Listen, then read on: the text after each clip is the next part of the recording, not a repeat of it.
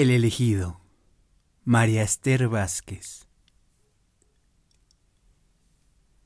Yo volví de la muerte muchas veces a padecer la vida.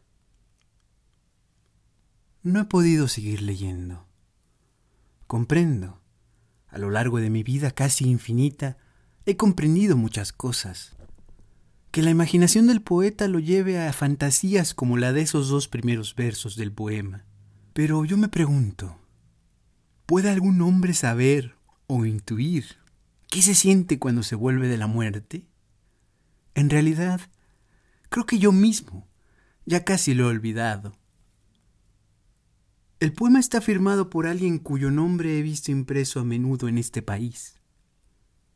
Ahora leo únicamente los suplementos ilustrados de los periódicos. Cuando hace unos dos siglos salieron los primeros diarios, me parecieron una novedad. Leía todo lo que podía, política, editoriales, economía. Después también me cansé de eso y en los últimos cuarenta años, desde que llegué a la Argentina, leo únicamente los suplementos de los domingos.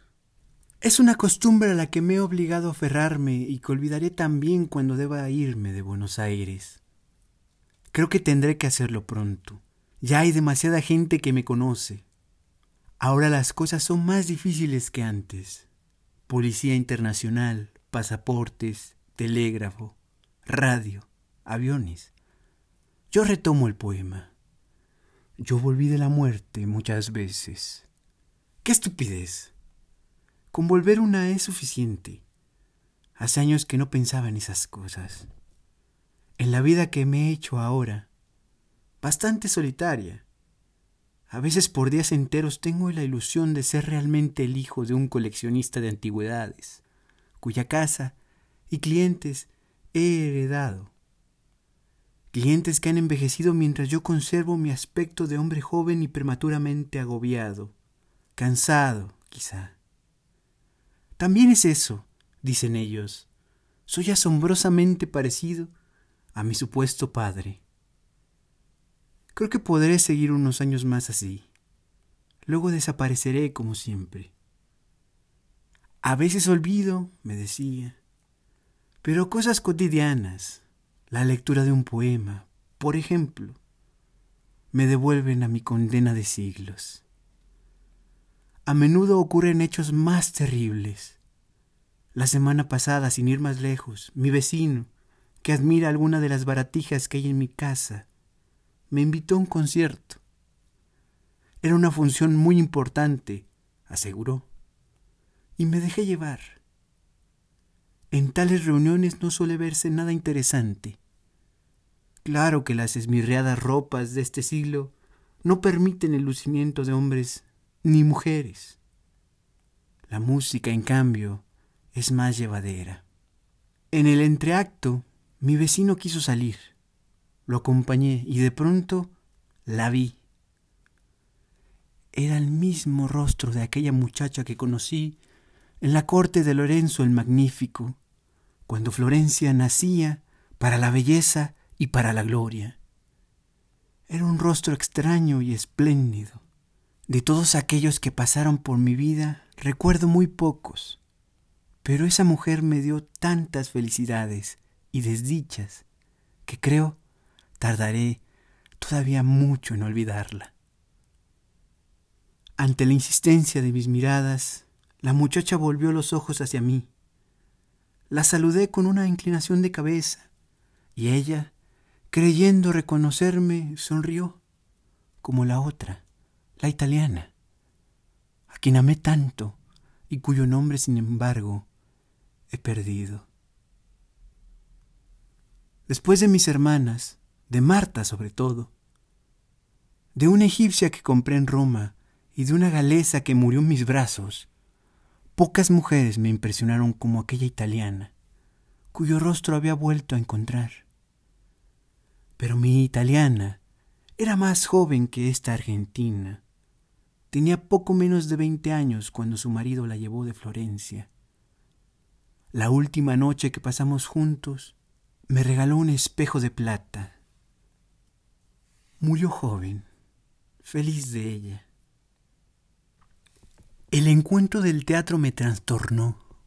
Y esa noche, en la oscuridad de mi cuarto, solo, recordé aquella época y otras más lejanas, remotas ya, y rostros y vidas que amé y odié, y a un hombre al que maté para robarle, en Córdoba, cuando Almanzor era califa, y aquel Carlos de Inglaterra que vi morir a manos del verdugo, y mi casa en Palestina, y a mi madre cociendo pan, y los ojos de aquel hombre que me llamó, para mi mayor honra y mi mayor desdicha, su amigo, y la piedra del sepulcro a mis espaldas.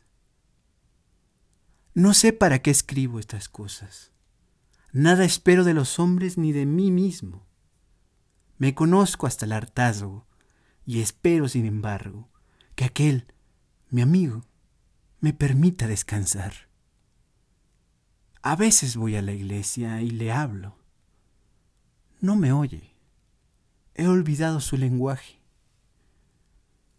Un día, en Santiago de Compostela, aún las torres de la catedral no habían sido levantadas.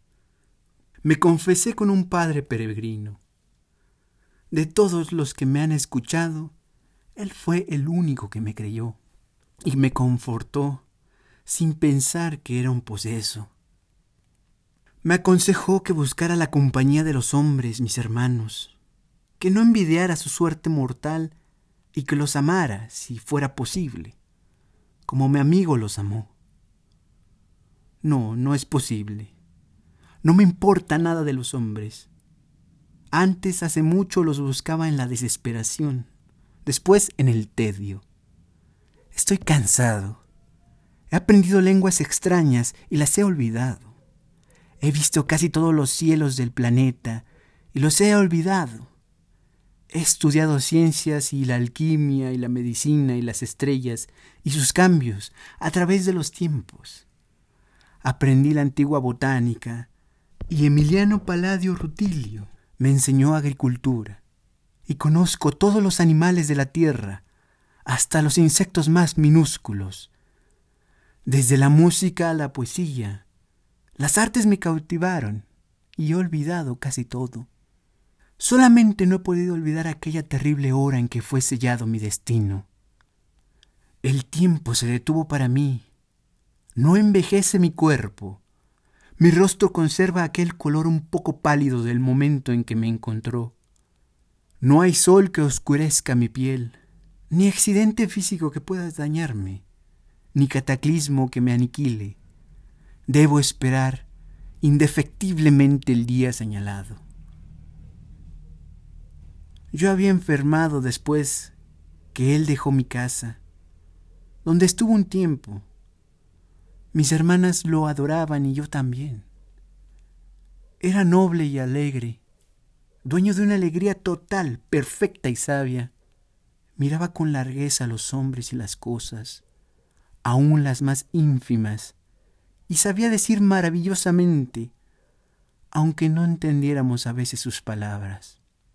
Fuimos mucho tiempo amigos, y a pesar de que nunca lo acompañé en sus viajes, me gustaba estar a su lado y oírlo hablar. Sin embargo, siendo su amigo, me sentía siempre asombrado y casi anonadado frente a él. Me imponían sus maneras, sus gestos, la majestad entera, puedo decir, que se desprendía de su paso cuando andaba, de su reposo cuando dormía, y sobre todo, del aliento que alcanzaba aquello que lo rodeaba, iluminándolo. Una noche, como digo, después que él dejó mi casa, se levantó una terrible tormenta. Una de mis hermanas estaba fuera y salí a buscarla. La lluvia y el frío me enfermaron y al día siguiente no pude levantarme. Me postró una fiebre cada vez más alta. Vinieron los doctores, se les dio una roba de aceite fino y una libra de ungüento de nardo puro, el mejor perfume, a cada uno, pero yo languidecía. Se llamó al sacerdote y cuando ya no pude hablar, ni ver, ni sentir más que la oscuridad y el silencio, me prepararon para morir. y como yo era el único varón de la casa, mis hermanas hicieron traer del templo un sudario de lino. Una de ellas, en su desesperación, lo mandó llamar con un mensajero que le dio la triste noticia. Su bondad y su sabiduría eran la única esperanza. Guardo de aquella época el recuerdo que sobrevive a las pesadillas. Noches de fiebre, angustia y delirio los rostros de mis hermanas sobre mí y las manos frescas en las mías sudorosas. Luego, la noche total. Él, aparentemente, llegó tarde. Mis hermanas fueron a recibirlo cuatro días después cuando entró en la aldea.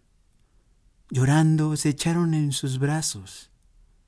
Iban con las cabezas cubiertas con los mantos que estaban por su duelo manchados de ceniza. Él también lloró. Habían sido tan felices las horas de la clara amistad. Después, no tuvo amigos y yo tampoco. Alzó los ojos al cielo desolado del atardecer y quedó silencioso. Luego, lentamente, recogió su humilde hábito de predicador sin templo y marchó hacia la colina de los sepulcros. Allí se hizo mostrar, por quienes lo acompañaban, el mío. A la vista de la piedra que lo cubría volvieron sus ojos las lágrimas, pero rehaciéndose, con voz clara y grave, pidió que movieran la piedra. Ante aquello que parecía insensato, algunas voces intentaron una protesta, Frente a su gesto adusto la tumba fue abierta. El viento, lúgubre rumor, andaba sobre las ramas estrechas de los árboles, y la luna, recién aparecida, desolaba los montes. Elevándose por encima del viento, su voz dijo tres veces las necesarias palabras. Lázaro, sal afuera.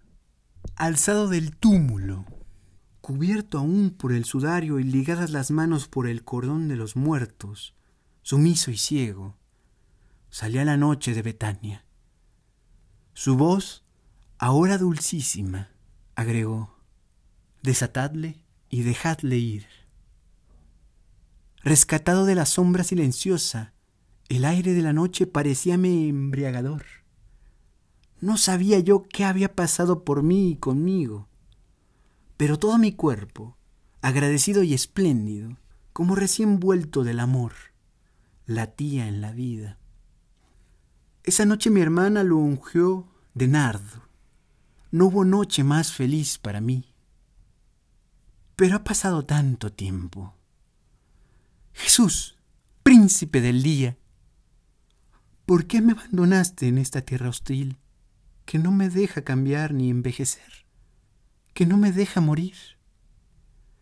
Y me pregunto, preguntándote, ¿por qué y para qué yo, Lázaro, fui el elegido y el olvidado?